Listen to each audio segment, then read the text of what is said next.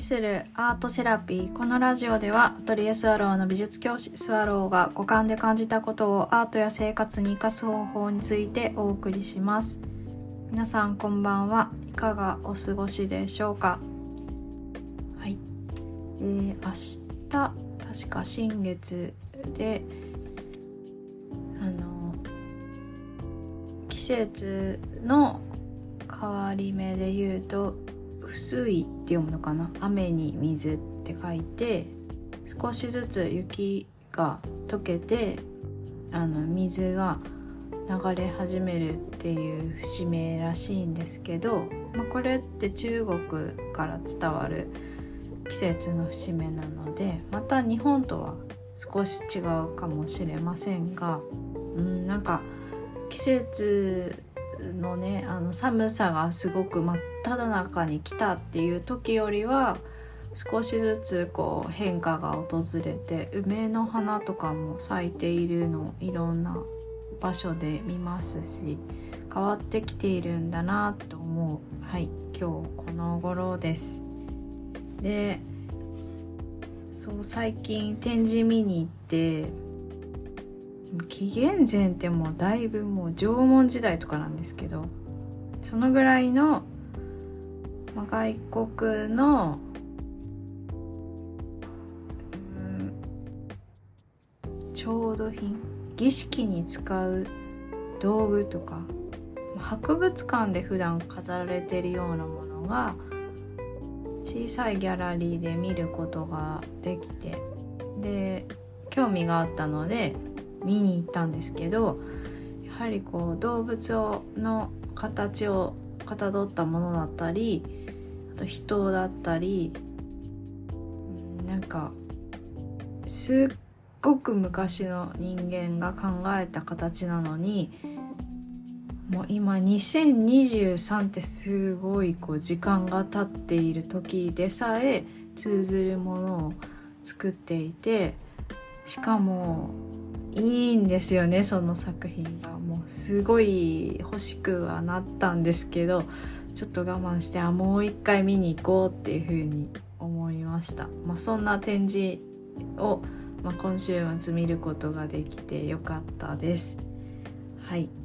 あの目をこ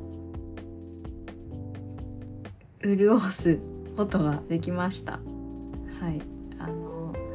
あで今日話したいって思ったのはシェイプとフォーカスについてなんですけど あの突然なんですけどそうあの目的にね向かった時に起きる活動ってまあこれ結構もう抽象的な話なんですけど例えば、うん、デッサンとかで、まあ、全体と部分って必ず生じてきてでそこに対峙する自分がいてでえっと大きく最初全体像の位置を決めたりと自分の目がその画面のサイズになれるまでにどう収めるかそこの対象を描いた時に画面にどう収めるかって目をこう鳴らすっていう動きがあるんですけど、まあ、それって内側からこう起こる反応で、うん、それはフォーカスだと思うんですよね。フォーカス目をフォーカスするって言ったりするんですけど。でかたどるってシェイプするっていうのを、まあ、辞書で引くと「かたどる」とか「状態」とかその様子っていうふうに表すんですけどその形を、まあ、大まかにかたどるシェイプするっていう作業って、まあ、いろんなところに置き換えられるなって思ったんですよね。っていうのも、えっと、私あの目的をねあの決めると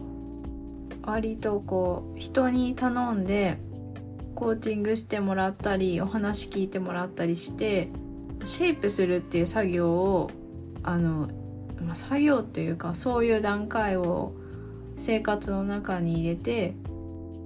他の人の視点から自分の目的をかたどって話してもらうんですよ。うん、でそうするとやはりこう自分では、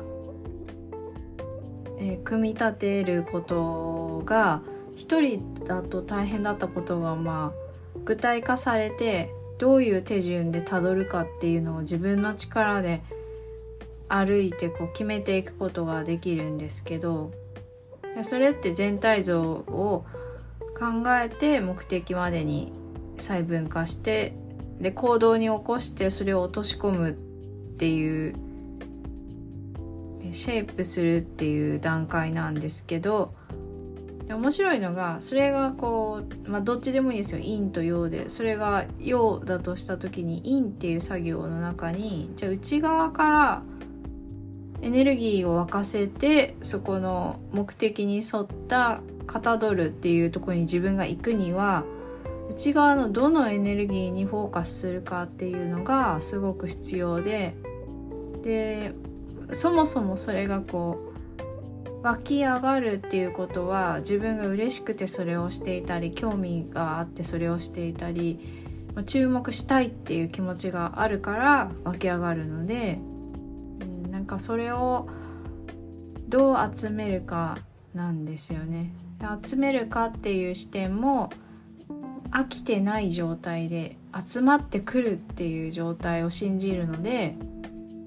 まあ、日頃の自分のこの、えー、興味の矛先を自分でこうキャッチするでそれがなんだろうな受動的な部分もあるし自分でこう前進して求めるっていう動きも両方あって湧き上がるってていうなんか静電気みたいな感じだと思うんですよね。そうそれが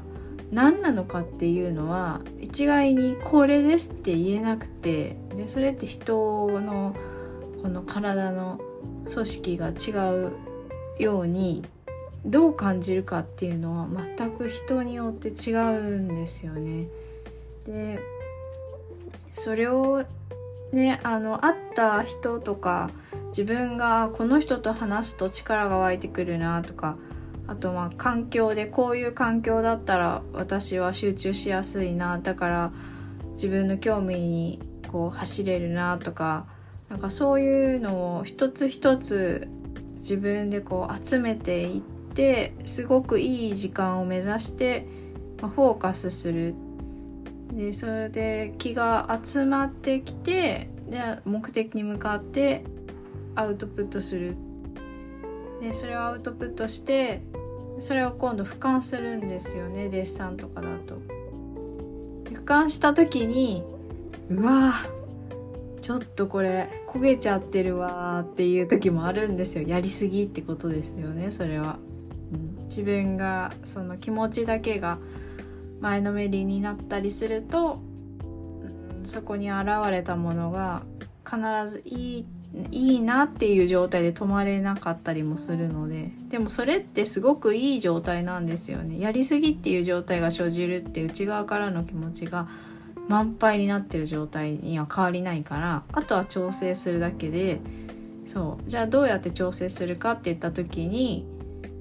最初から冷ややかですと調整するとこまでいかなくてやっぱりこう120%いいっちゃったらそういう自分をこう迎えてあげてああこういう風になっちゃったけど、まあ、今日はそういうこう気持ちが強かったんだなって思ってでその絵をねあの殺さないでそのまま自分の手元でじゃあどういう風にしたらよかったのかなとか本当は見ていられないけどまあ、見て受け止めるっていうのもすごく大事なことだなってそう私はねもう本当に大人になってからそれがようやくできたので、うん、若い時にそれやってる人って本当すごいなって思うんですよね。なかなか自分がこれはちょっと失敗しちゃったなって思うものを目の前で見て咀嚼してここだったらいいなとかそんな風に思うってもう手術してるような心境だと思うので辛いんですけど、うん、なんかけどそれすごく大事でで。それが、まあ、冷静に見る力を養うっていうことにもつながるしあとね耐えるっていう力もそこで発生するからあの途中でねこけちゃったなとか行き過ぎちゃったなっていう時にあの冷静に元に戻る時間が早くなるんですよね。そうするとまあ絵なので、えっと、少し前の状態に戻したりもできるんですよね。消したりとか部分的に生かしたりとかでそそういうのを覚えていくとあ調整ってこういうことだっていうのが染み込んできて手にで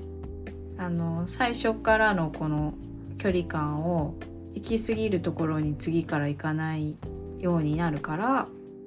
うん、その余った分でさらにいいところを目指すことができるんですよね。なんかこれって何にも通ずるんだなって思ってそうで今日はその目的に向かってかたどるシェイプするっていう作業を、まあ、一緒にお話ししてくれた人と考えたのですごくいい時間が過ごせました。はい自由にねのびのびとやるぞって思います。はい。あの 自分の心意気のメモみたいに今日もなってしまいましたが最後まで聞いてくださってありがとうございます。それではまた。